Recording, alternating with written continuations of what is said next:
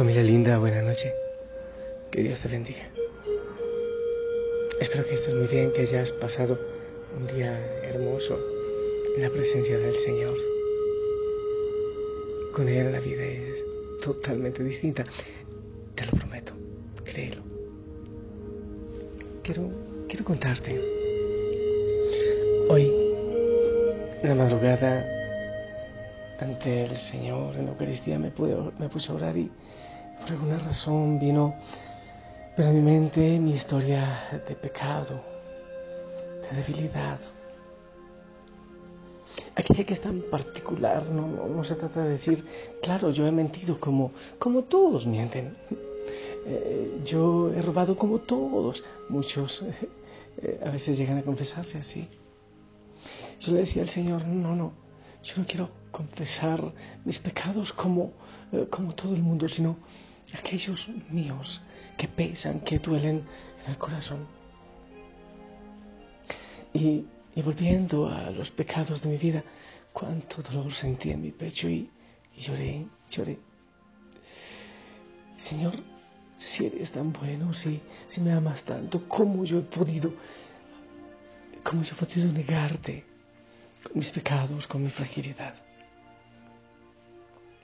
Después salí, debí ir a, visitar una, una, ancianita que estaba enferma y, salí caminando, rezando el rosario. E incluso quise grabar eh, mientras iba caminando, pero alguien me llamaba, padre, venga, tengo un problema. Entonces otro me llamaba, padre, eh, esta otra cosa, ¿qué, ¿qué, está ocurriendo? No pude grabar, pero, pero oraba, y entonces empecé a rezar el rosario en eso que alguien me llamaba y entre una persona y otra iba rezando el rosario. Y precisamente quise tomar los misterios dolorosos y entonces cuando empecé a meditar eh, acerca de Jesús en el huerto, su dolor, su agonía, y decía yo, Señor, también yo quiero pedir perdón porque hay muchas personas que todavía eh, sudan sangre por el dolor y que sienten soledad, que sienten abandono. Así que perdóname y perdona al mundo entero. Y cuando empiezo a orar acerca de los latigazos, la flagelación que recibió el Señor, yo decía, Señor, tantos y de tantas maneras. Son latigados, son flagelados. ¿Cuántas veces yo mismo lo he hecho con, con otros? Tú sigues sufriendo y tú sigues recibiendo azotes. Ah, sí. Y la corona. Ay, muchas veces que utilizamos a personas y les invitamos a ser coronados como príncipes o princesas, pero mentiras, que reciben espinas, hay muchos en el mundo tantos. Y, la cruz a cuestas. Todos llevamos nuestra propia cruz. Algunos intentamos que no se note, pero, pero llevamos una cruz pesada en el mundo. En fin, seguí orando, orando y orando y pidiendo perdón. Y, y luego en la noche, con algunas personas estábamos hablando acerca del perdón que han pedido los obispos de Chile. Y, hablamos al respecto. No, no, y yo pensaba, no, no solo son los obispos de Chile. Es el mundo entero, es la iglesia toda que tiene que pedir perdón. Y no solo por un pecado eh, sexual, un pecado moral. Es porque en muchas, eh, de muchas maneras nos hemos desviado. Porque quizás hemos, cambiado ese poder eh, del Señor que todo lo puede, por el poder político, por el poder temporal o por el poder económico, porque muchas veces ha habido en la iglesia maridazgos y matrimonios entre política y, e iglesia. Porque tantas veces hemos buscado eh, esos títulos de príncipes y de reyes y se nos ha olvidado lavar los pies porque muchas veces no hemos eh, sido como iglesia madre, sino madrastra, como lo dice el Papa Francisco. Porque muchas veces no hemos sido pastores, sino lobos. Porque tanta gente ha llegado con dolor, con sufrimiento, con angustia y no ha encontrado los brazos abiertos. Yo también pido perdón por tantas cosas. Porque también, y cuánto me duele eso en el corazón, porque también por mi causa hay gente que se ha alejado. Y entonces le he dicho, Señor, Señor, yo te he negado. Y tú me dices, ¿me amas? ¿Me amas? Entonces, ¿por qué lo haces? ¿Por qué no entender el Evangelio? ¿Por qué no entender la palabra del Señor? Entonces, en nombre de la iglesia, que la iglesia somos todos, yo también pido perdón. Me uno a los obispos de Chile, me uno al Papa Francisco que lo ha hecho, me uno al Papa Benedicto, a San Juan Pablo II que ha pedido perdón, me uno a tantos que piden perdón. ¿Cuántos de ustedes que me escuchan han recibido decepción por un sacerdote, por una religiosa, por mí mismo seguramente? Muchos. Algunos se han ido de la iglesia por mi culpa. Cuando el Señor me invita a traer y a cuidar las ovejitas, ¿cuántas veces? Yo mismo soy como, como un lobo. Y queremos pedirte perdón, porque tú nos has encargado la viña, pero a veces da la impresión que no hemos dado los frutos a su tiempo y que tú quizás estés dando tu viña a otros que den el fruto a su tiempo. Y entonces, en medio de del dolor que produce el pecado, la debilidad, esa búsqueda de poder en la que nunca debió embarcarse la iglesia. Tanto brillo, tanta cosa. Recuerdo que el Papa decía, creo que por allá recién, recién eh, fue elegido Papa, decía, ¿cómo deseo una iglesia pobre para los pobres?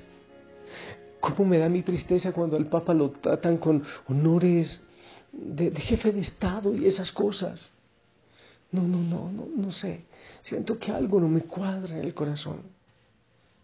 Pero en medio de todo y de mi pecado, de mi debilidad, de la debilidad de la iglesia, del mundo, yo digo, eso me ayuda a ir en camino de búsqueda de humildad.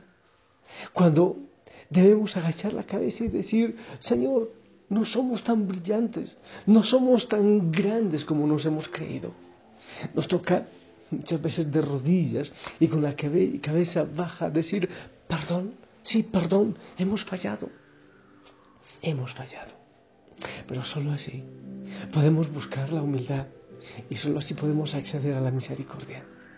Entonces, cuando empezamos a pensar en una iglesia que se arrepiente, en obispos, en sacerdotes, en bautizados, porque la iglesia somos todos, que se arrepienten, que piden perdón, que dicen no he hecho lo mejor como bautizado, yo no he sido el mejor testimonio, es que no solo son los curas, bautizados, somos bautizados y responsables también, somos responsables. Muchas veces hablamos de iglesia y creemos que al hablar de iglesia estamos hablando del Papa, de los obispos y de los sacerdotes. No. Y todos debemos decirme a culpa, yo tampoco he sido un buen testimonio, yo tampoco me he acercado a la palabra del Señor con tanta reverencia, a veces ni la leo. Pero cuando la iglesia empieza a agachar la cabeza, solo así cuando soy débil es cuando soy fuerte. Y solo así el Señor dice, tu gracia, mi, gracia te basta. Y solo así podemos recibir misericordia. Y al recibir misericordia podremos también dar misericordia. Y entonces empezamos a ver no esa iglesia de multitudes, sino esa iglesia de pequeños fermentos que empiezan a construir un reino nuevo una iglesia humilde, una iglesia pobre para los pobres, una iglesia que es capaz de pedir perdón. Bautizados, sacerdotes, todos. Yo cuántos errores he cometido. Qué vergüenza. Pero veo que en medio de todo, de los escándalos, en medio de todo lo que está ocurriendo, algo nuevo está por nacer. Una, una iglesia más transparente, bautizados más transparentes, no solo por, por el bautismo, como yo he escuchado, hay que bautizar a los niños para cortarle los cachos o los rabos de diablo, no sé qué sea lo que dicen. No, ya no es eso. Es porque yo estoy convencido que en el seguimiento del Señor se puede ser feliz. Y eso es lo que entonces uno quiere darle, darle a los hijos. Es un momento importante para pedir perdón, para decir he cometido errores, he metido las patas, no he sido un buen cristiano, no he asumido el bautismo como debo asumirlo. No solo se han equivocado los sacerdotes, hay muchos y es en ese momento donde yo veo una luz, cuando empezamos a darnos cuenta que tenemos que aceptar que somos débiles papá, mamá, hijos.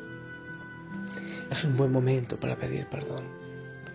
Algo nuevo están haciendo. En medio del dolor, también de la vergüenza, algo nuevo tiene que nacer. Cuando aceptamos nuestra debilidad, nuestra fragilidad, es cuando el Señor puede actuar. Es cuando Él viene y toma su lugar. Cuando aceptamos que no tenemos ese poder, que no debemos buscar tanto brillo, tantas alturas humanas, tantos títulos. Es ahí donde la iglesia puede volver a ser profética, puede volver a anunciar cuando se acaben los maridazgos políticos, la búsqueda de poder, poder económico. Es ahí donde el Señor, con pies descalzos, puede, una vez más, fortalecer su iglesia, trabajar con ella donde la iglesia puede ser creíble, donde los bautizados podamos ser creíbles, donde el Señor se pueda reflejar en nuestro rostro. Te invito a pedir perdón, a unirnos a muchos que lo están haciendo y aceptar que también nosotros hemos fallado, pero, pero que el Señor, el Señor tiene cosas maravillosas y que su gracia nos basta y que humildemente podemos pedir perdón, pero así también recibimos la bendición del Señor para empezar de nuevo. Frágiles sí, pero hay que pedir perdón y saber que el Señor puede hacer nuevas todas las cosas en nosotros. Querido Señor, perdón por la iglesia, por los sacerdotes, por los obispos, también por los papas. Te pido perdón, Señor, por los bautizados que no han sido testimonio. Te doy gracias, Señor, por el dolor del pecado, por el dolor que nos produce el pecar. Yo te pido perdón, te doy gracias por tu salvación.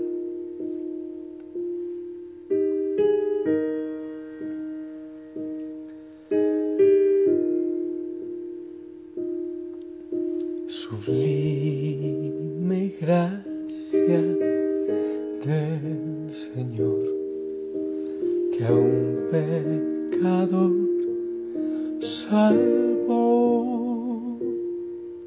Fui ciego más, hoy veo yo, perdido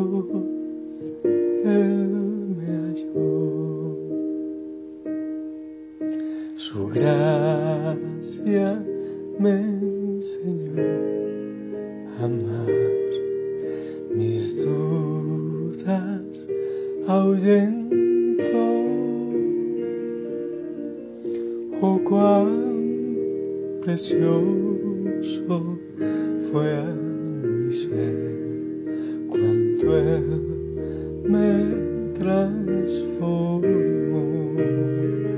Ya libre soy, Dios me salvó y mis cadenas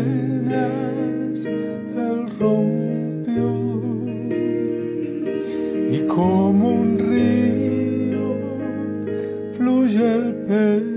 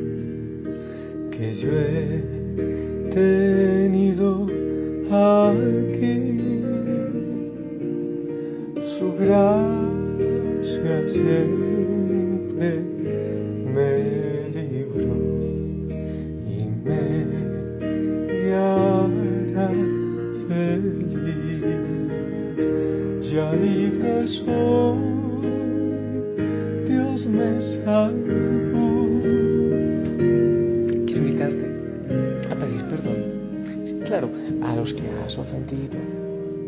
Como estos días aquel chico, hijo espiritual, bicho, me decía, tengo miedo. ¿En qué mundo me tocó vivir?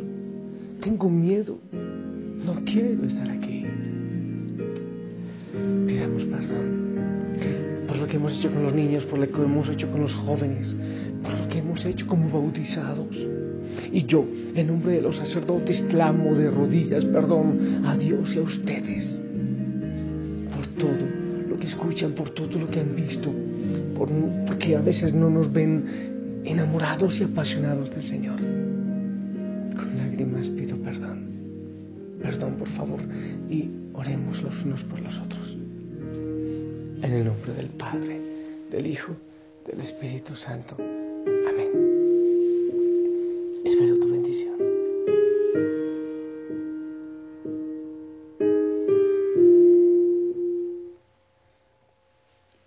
Amén. Amén. Gracias por tu bendición. Con un tremendo cansancio, pero también con un tremendo dolor. Vergüenza, pero esperanza. Esperanza en lo nuevo que vendrá por misericordia del Señor. Yo me despido. Seguiré orando un poco más. Y te envío un fuerte abrazo. Te amo en el amor del Señor. Por misericordia de Él, nos escucharemos mañana. Hasta pronto.